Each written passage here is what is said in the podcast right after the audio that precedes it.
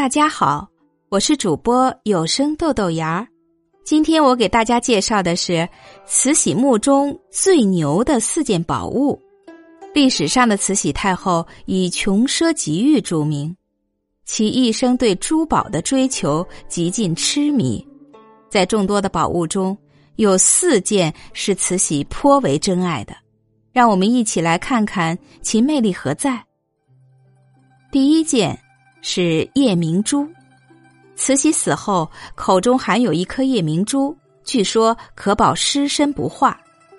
据记载，这颗夜明珠的重量约为七百八十七点二八克拉，按照当时的价格来看，可以值白银一千零八十万两，折合为现如今的人民币，那就是八点一。这颗夜明珠后被敢冒天下之大不为的大盗孙殿英盗走，之后辗转流落到宋美龄手中，被当作邪事，再后来下落不明。第二件是玲珑宝塔，根据相关史料的记载，玲珑宝塔一共有十三层，均是用羊脂白玉雕刻而成。上面还雕刻了一些乐器，做工十分精美。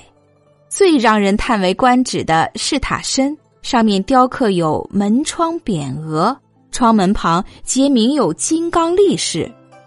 透过门窗，还可以看到里面的二十四个佛龛以及供奉的三百一十二尊佛爷。第三是珊瑚树，据说慈禧太后非常喜欢这棵珊瑚树。